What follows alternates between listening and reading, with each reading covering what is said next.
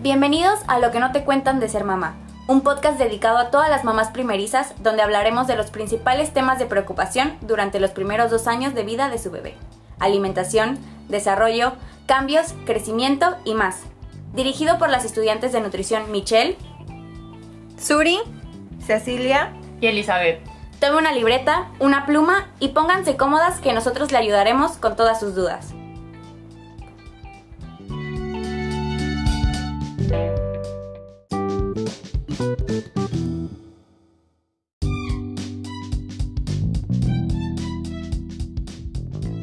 Episodio 1. Intolerancias alimentarias y alimentación. Bienvenidos a Lo que no te cuentan de ser mamá, un podcast dedicado a todas las mamás primerizas, donde hablaremos de los principales temas de preocupación durante los primeros dos años de vida de su bebé. Alimentación, desarrollo, cambios de desarrollo y crecimiento y más.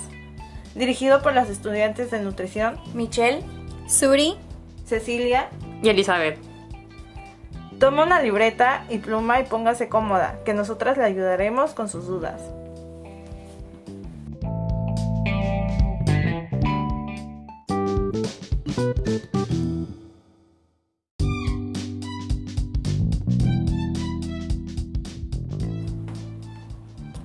Hola, hoy les hablaremos sobre las intolerancias alimentarias. Las intolerancias y alergias alimentarias son comunes durante la infancia, principalmente en la introducción de alimentos.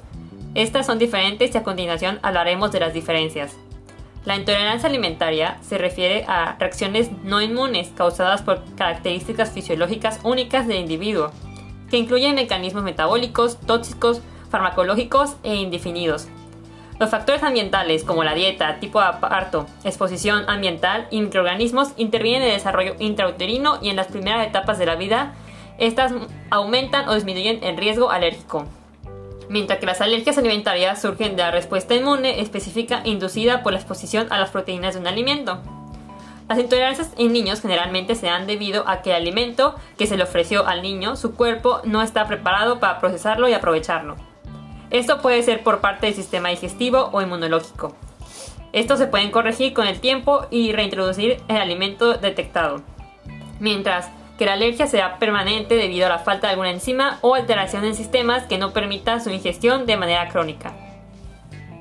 Y bueno, ahora vamos a hablar sobre las principales intolerancias alimentarias que se dan en los niños, que en su ejemplo son la lactosa, fructosa, sorbitol, los cacahuates, mariscos y gluten. Estas se detectan cuando se les ofrece el alimento nuevo al bebé. Sabemos que este es un proceso muy preocupante para ustedes como madres, pero es elemental para continuar con el buen desarrollo del bebé. Y bueno, ahora, desviándonos un poco del tema, la lactancia materna exclusiva es elemental en los primeros seis meses de vida. Esta ofreciéndole múltiples beneficios desde una producción inmunológica y una adecuada preparación de los diversos aparatos y sistemas que va a tener nuestro bebé en su desarrollo, agregando que esta se debe continuar con un afecto protector mientras se introducen los alimentos al bebé. Más adelante hablaremos a detalle de ese tema. Y bien, ahora regresando al tema de intolerancias alimentarias, ¿cómo podemos detectarlas? Bueno, pues les mencionaré los principales síntomas para detectar estas intolerancias. Uno de los principales es el llanto por cólico. Va a presentar diarrea o en los mejores casos urticaria, que es cuando hay ronchitas o piel eh, rojiza en nuestro bebé. En otros puede llegar a existir respuestas en el aparato respiratorio. Las respuestas agudas generalmente están relacionadas con las alergias, mientras que las leves se deben a pequeñas intolerancias. Como madres, ¿a dónde debemos acudir de primera instancia? Pues es a nuestro pediatra. Este nos va a ayudar a detectar y tratar la reacción.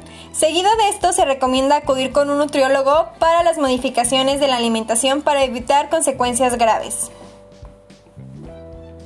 Las principales consecuencias de no tratar y corregir una intolerancia o alergia alimentaria son pérdida de peso, deshidratación, desnutrición a largo plazo que a la larga nos va a traer un crecimiento de, tensión de crecimiento. Esto debido a que generalmente se eliminan grandes grupos de alimentos y, no suelen y se suele reducir el aporte energético de la ingesta diaria. Bueno, ahora ustedes se estarán preguntando, ¿qué debo hacer al detectar una intolerancia alimentaria? Primero, ustedes deben detectar este alimento, es decir, encontrar qué alimento es lo que está causando esta reacción. Esto es fácil cuando se ofrece un alimento natural, es decir, un alimento casero, hecho por ustedes mismas, preparados en casa. Sin embargo, si esta intolerancia se detecta en el consumo de un alimento envasado o procesado, se debe leer detenidamente la etiqueta y sospechar de algún ingrediente. Detectar un alimento se procede a una dieta de eliminación, es decir, se retirará de la dieta del bebé el alimento que, se, que desencadenó esta reacción por un periodo de 6 meses hasta un año. Inclusive se recomienda introducirlo hasta los años de vida.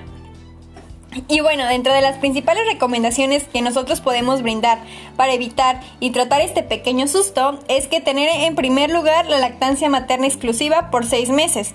Al decir exclusiva, es no ofrecerle ningún tipo de alimento líquido, agua o té o recomendaciones que a veces dan algunos familiares, la vecina, etc. Únicamente se le va a proporcionar al bebé la leche materna, ya que la leche materna contiene todo lo que el bebé necesita durante esta etapa. En caso de que se detecte la alergia o intolerancia a la leche, se deberá de recurrir a una fórmula láctea que su pediatra o nutriólogo le indicará, pero siempre yendo con el especialista. Ahora, dependiendo de cómo lo indique el pediatra y nutriólogo en relación con el crecimiento, si se llega a presentar una deficiencia, se determina si la introducción de alimentos se da entre los 5 o 6 meses y con qué alimentos también se debe de iniciar. Existen diversas maneras de comenzar esta nueva etapa. Les explicaremos algunos métodos. Por ejemplo, tenemos como primer método el Baby Led Winning, el BLW es conocido como alimentación complementaria, autorregulada o a demanda y consiste de una manera de incorporar los sólidos eliminando la fase de las papillas. De esta manera los bebés se alimentan por sí solos, usando las manos y reconociendo olores, formas y colores. Dentro de sus beneficios tenemos la independencia en el comer y también que favorece la alimentación perceptiva y basada en las señales del hambre y saciedad del niño aunque falta evidencia para asegurar completamente esto. El método Bliss es muy parecido al Baby Led Winning, en la filosofía de dejar que el bebé siga teniendo la iniciativa en su alimentación. Sin embargo, procura introducir alimentos con más calorías, evita aquellos susceptibles de atragantamientos y potencia aquellos con mayor cantidad de hierro, hemo. La esencia del Bliss se puede resumir en estos siguientes puntos que voy a mencionar. El primero es que ofrece la comida de tal manera que el bebé pueda manipularla sin ayuda por sí mismo. Ofrece alimentos con alto contenido en hierro en cada comida. Presenta alimentos altamente energéticos cada vez y procura que la textura de los alimentos evite el atragantamiento del bebé. Ambas técnicas son innovadoras y permiten un desarrollo psicomotor del bebé por las texturas y el autoaprendizaje sobre la alimentación. Sin embargo, para poder proporcionar estos tipos de alimentación es indispensable que se debe tener un gran apego y presencia de los padres o cuidadores. Por último, para cerrar con este capítulo, les brindaremos un esquema sobre qué alimentos ir introduciendo por meses, en relación a aportes nutricionales, consistencias y texturas. Así es. Ahora, los alimentos que se van a mencionar son los siguientes. La leche materna se tiene que dar, como bien lo mencionamos, desde los 0 hasta los 6 meses. La leche adaptada, si es que el bebé no tolera la leche materna, igual se da desde los 0 hasta los 6 meses.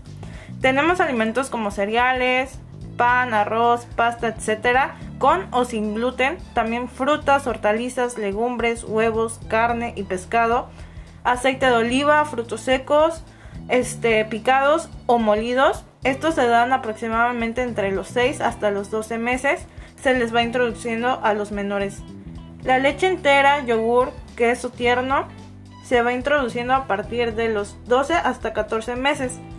Y los sólidos con riesgo de atragantamiento, que serían los frutos secos pero ya enteros, palomitas, uvas, manzana o zanahoria cruda, se dan aproximadamente hasta los 3 años de vida.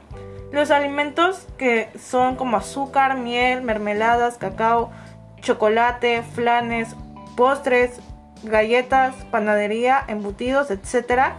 Entre más tarde se integren a la dieta del niño, mejor.